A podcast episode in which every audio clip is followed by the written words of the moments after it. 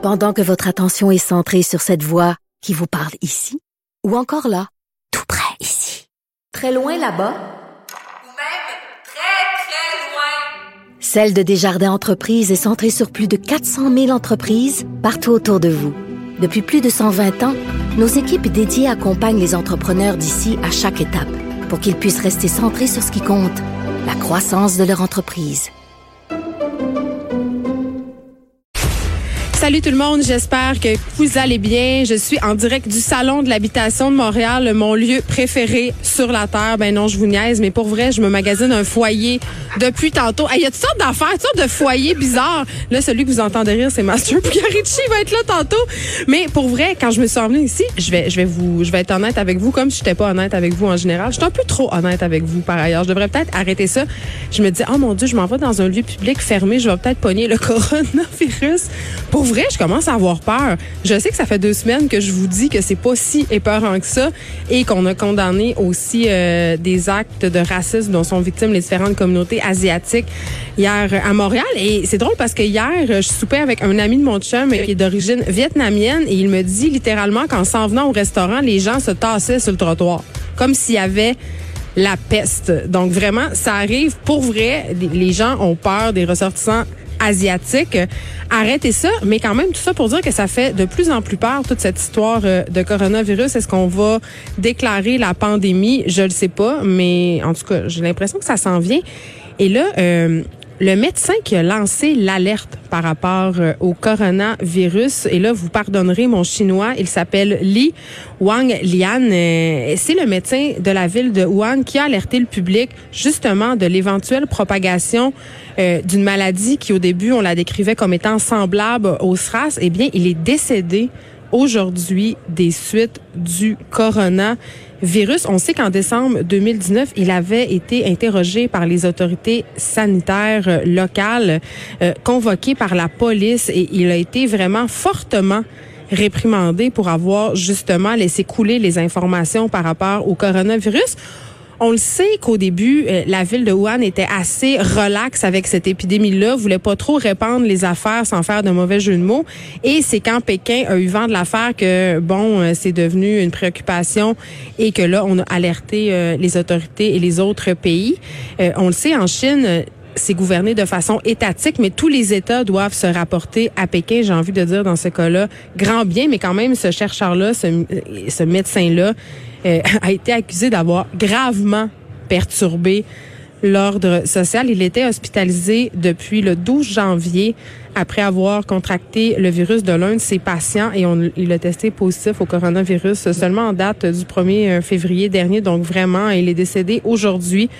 Bon, j'imagine que sa famille nous écoute pas, mais je souhaite quand même offrir mes condoléances à sa famille. Mais, mais ça fait peur.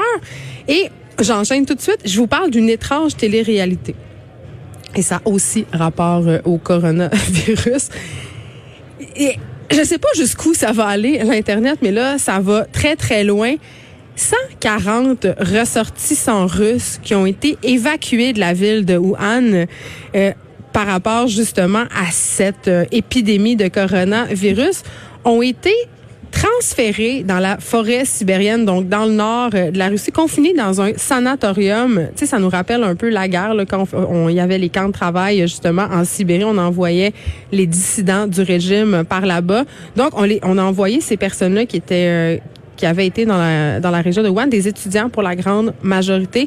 Et là, ils sont confinés dans ce sanatorium russe, comme on le faisait un peu avec les gens qui avaient la tuberculose à l'époque. Et là, vraiment, ils sont enfermés là. Personne peut rentrer et euh, les contacts qu'ils ont avec le monde extérieur, c'est vraiment avec des humains qui portent des combinaisons, genre des scaphandres. On parlait hier à cette étudiante qui était enfermée dans, dans sa chambre d'université à Wuhan et qui avait été, euh, dont l'exil avait été retardé. On sait le, le Canada euh, devait rapatrier ses ressortissants hier. Finalement, ça a été retardé. Elle nous disait, les gens nous apportent littéralement à manger avec des scaphandres. Donc, c'est un peu le cas dans ce sanatorium en Sibérie. Mais là, à l'intérieur, ils ont quand même l'Internet, OK? Et il y a des personnes qui ont carrément transformé leur séjour au sanatorium en télé-réalité. Donc, ils font des stories en temps réel sur Instagram. Ils, parlent de leur quarantaine, ils font des photos, ils prennent en photo justement ce qu'on leur sert à manger. Ils prennent en photo leur routine d'exercice. Ils font même euh, une pratique qui est vraiment très courante et populaire chez les influenceurs. Ils font des Q&A. OK? Tu vous savez, c'est cette pratique selon laquelle euh, des influenceurs soit vont s'asseoir avec un de leurs amis, vont se poser des questions, soit vont demander à leurs auditoires de leur poser des questions. Et là, sont assis, ils font un live et ils répondent. Donc, ils font ça et ils se font poser des questions justement par rapport au sanatorium. Alors, quarantaine. Et là, euh, au début, je pense qu'ils faisaient ça un peu pour se désennuyer. C'était un peu un, un, truc parce que, bon, ils sont seuls, ils sont confinés. Mais là, vraiment, ça s'est transformé en une espèce de télé-réalité très, très populaire. Vraiment étrange. Beaucoup de personnes suivent ça. Et il y a même des, euh, des fashion statements. Il y, a des, il y a des femmes qui font des statements de mode avec les pyjamas qui leur sont fournis. C'est des espèces de pyjamas de prisonniers. Et c'est drôle parce que vous irez voir, c'est sur le site de The Guardian qu'on parle de, tout ça. Mannequin du nom de Pavel Lichman, lui, euh, il fait vraiment des vidéos de workout et il s'est fait tout un circuit à l'intérieur euh, du sanatorium. Donc voilà, c'est quand même assez particulier qu'on tourne ce drame humain-là en une espèce de télé-réalité, mais en même temps, est-ce que ça nous étonne vraiment? En tout cas, c'est vraiment, vraiment, vraiment très, très weird. Allez voir ça, c'est sur le site de Guardian. OK, aujourd'hui, à l'émission, on va commencer par parler euh, à Émilie Lessard-Terrien, c'est la députée solidaire de Rouen-Noranda, Témiscamingue, parce que euh, c'est un bras de fer un peu euh, entre la... la CAC et euh, le dossier des pesticides, OK? Le Parti libéral du Québec s'est allié à QS pour justement revenir sur des recommandations et pousser le gouvernement Legault à agir de façon concrète dans le dossier des pesticides parce qu'on on le sait, là, on a eu un lanceur d'alerte quand même par rapport à tout ça l'année dernière. Euh, on a ensuite mis sur place une commission où on a reçu, je pense, quelque chose comme 76 mémoires. Et ce qu'on veut du côté de chez Québec solidaire et ce qu'on veut du côté aussi du Parti libéral, c'est de s'assurer que ce qu'on aura appris ne reste pas tabletté, ne, ne laisse pas lettre morte. Et c'est assez inquiétant. Par ailleurs, le dossier euh, des pesticides, on a parlé largement du fait qu'il y a, des, il y a du lobby, qu'il y a des agriculteurs qui sont beaucoup trop près des personnes qui vendent des pesticides. On a parlé aussi à maintes reprises, et moi, ça m'inquiète comme citoyenne, mais comme mère de famille aussi, du taux alarmant de pesticides qui est répandu dans nos champs. Euh, moi, je posais la question, est-ce que quand je lave mes fruits et légumes, comment je peux être sûr qu'il reste aucun, aucun ré, résidu? Et la réponse a été fort simple. On peut pas en être sûr. Et même si on les lave à fond, il en reste. Et pour vrai, là, on a tellement parlé à plusieurs intervenants qui nous ont dit que c'était possible de faire de l'agriculture avec moins de pesticides au Québec, voire même sans pesticides. C'est juste qu'il faut prendre le temps, il faut s'enlever justement de la tête cette idée de rentabilité, cette idée selon laquelle justement il faut que nos champs produisent sans arrêt et juste laisser la terre prendre le temps de se reposer. Mais est-ce qu'on est prêt à tout ça? Je pense qu'à un moment donné, on n'aura pas le choix. Master Bugarici est là, vous savez, vous l'avez entendu rire tantôt. C'est le retour dans son évangile en papier. Et là, euh, tenez-vous bien, il va nous parler. On dirait qu'il je pense qu'il est rendu dans une secte ou qu'il est devenu le gourou d'une secte. Il va nous parler de la façon dont la lumière nous affecte et affecte nos rapports sociaux. J'ai bien hâte de l'entendre là-dessus. Et là, on va faire une entrevue euh, sur un dossier que je voulais traiter depuis le début de la semaine. C'est celui des femmes autochtones dans le besoin qui passent, pour ainsi dire, dans les cracks du système euh, qui est système qui est censé aider les plus démunis. C'est pas un sujet dont on parle assez souvent, même si on se donne bonne conscience en faisant jouer des acteurs autochtones dans Fugueuse et dans l'épidémie. N'empêche qu'à Montréal, c'est un véritable problème. Dans plusieurs autres grandes villes canadiennes, les femmes autochtones, les autochtones en général, mais les femmes aussi, sont surreprésentées par rapport euh, aux statistiques des personnes qui vivent dans la rue. Par exemple, à Montréal, elles représentent 10% des personnes euh, qui sont sans abri alors que les sans-abri représentent juste 1% de la population montréalaise. Donc, elles sont vraiment surreprésentées. On va prendre le temps de discuter tout ça avec euh, Nac Houssette, directrice générale du foyer pour femmes autochtones de Montréal. On va un peu faire le point sur la situation et ce qui pourrait être fait aussi. On sait que le gouvernement euh, va injecter plusieurs millions de dollars euh, pour aider les organismes communautaires très prochainement. J'espère que ces organismes-là vont être aidés. On va se parler aussi d'un centre qui, qui, où les Autochtones se rendaient pour se faire soigner. Il y avait des bars installés à côté de ce centre-là, vraiment où ça causait des problèmes, euh, tellement de problèmes qu'on a pu, euh, on a dû, pardon, déplacer le centre de soins ailleurs. Il y a un autre bar qui est venu s'installer à côté. Donc vraiment plusieurs problèmes qui affectent les communautés autochtones. On aura aussi la boxeuse québécoise Kim Clavel. Elle va nous parler de, son job atypique euh, et de son plus récent changement de promoteur. Quand on parle euh, de boxe au féminin, on pense indubitablement à One Million Dollar Baby. Je sais pas si ce film-là est près de la réalité. Et évidemment, ça serait impossible pour moi de pas lui parler de toutes ces questions par rapport euh, aux commotions cérébrales. C'est quand même un sport qui est dangereux. Une autre chose qui est assez dangereuse, j'allais dire, euh, c'est la tendance du dry fasting. Et là, je vous explique c'est quoi. Vous savez, on est dans la semaine de prévention des troubles alimentaires. Euh, c'est jusqu'au 7 février, donc jusqu'à demain.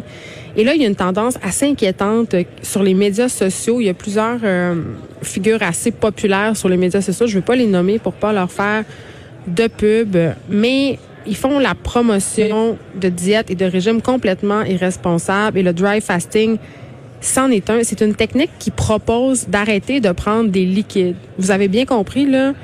Moi, j'ai lu des témoignages. Une fille, elle, elle a dit, ça fait quatre mois que j'ai pas bu d'eau.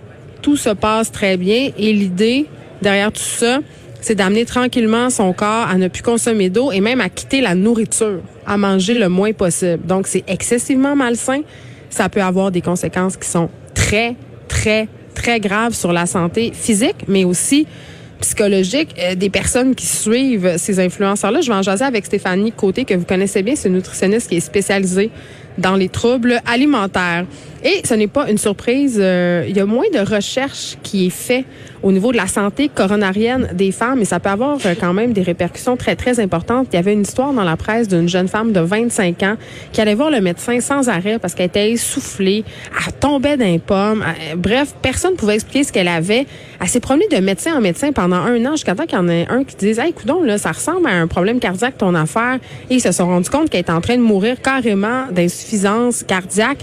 Et la raison pour laquelle ça a pris tant de temps avant qu'on flague son problème, entre guillemets, c'est qu'il y a vraiment moins de recherches, justement, euh, par rapport à la santé cardiovasculaire des femmes. Et c'est ce que révèle un rapport qui vient d'être publié, un rapport qui a été produit par Cœur plus AVC. Je vais discuter tout ça avec le docteur Marie-Annick Clavel.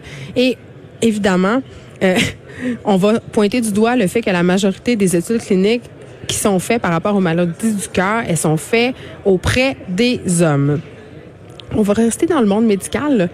On va parler avec le docteur euh, Matthew West parce que euh, on se reparle du dossier de l'aide médicale à mourir. Là, euh, c'est un dossier délicat. Je vous le dis tout de suite, c'est un dossier qui rend mal à l'aise certaines personnes. Moi-même, je sais pas où est-ce que je me situe par rapport à ça, mais je vous le dis tout de suite, l'aide médicale à mourir pourrait aider, en fait, pallier au manque de dons d'organes. On le sait, on en parle souvent à l'émission. Là, c'est vraiment un problème le don d'organes. Il y a des gens encore qui signent pas leur carte, des familles qui mettent les bâtons dans les roues. Et là, chez Transport Québec, on pense que peut-être que l'aide médicale à mourir pourrait être une solution. Évidemment, ça soulève tout ça de questionnements, des questionnements éthiques, et on va en parler. Dave Morgan sera là aussi à la fin de l'émission. Il va, euh, il va venir, je sais pas s'il va se magasiner un foyer, hein, mais il aime bien ça, euh, le salon de l'habitation. Il va nous parler de son défi 28 jours. Euh, sans alcool. Et on va aussi parler de François Lambert. Parce que je ne sais pas si vous avez vu euh, notre bon ami François Lambert euh, ce matin. Euh, moi, je l'avais vu sur Facebook, mais c'est le sac de chips qui a fait un article. Il s'est filmé dans la douche. Il fait la promotion depuis quelque temps, François. Vraiment beaucoup, beaucoup, beaucoup du sport, de la santé physique. Il parle beaucoup d'alimentation. Et là, il vantait les vertus de la touche, de la douche glacée. Tu sais, en tout cas, je sais pas, pour moi, euh, on est rendu un petit peu obsédé hein, par tout ça. Là. Il y a toutes sortes de façons qui nous sont présentées pour justement perdre du poids et on suit beaucoup de monde sur les médias sociaux et parfois ça peut avoir, je sais pas, un effet assez malsain justement.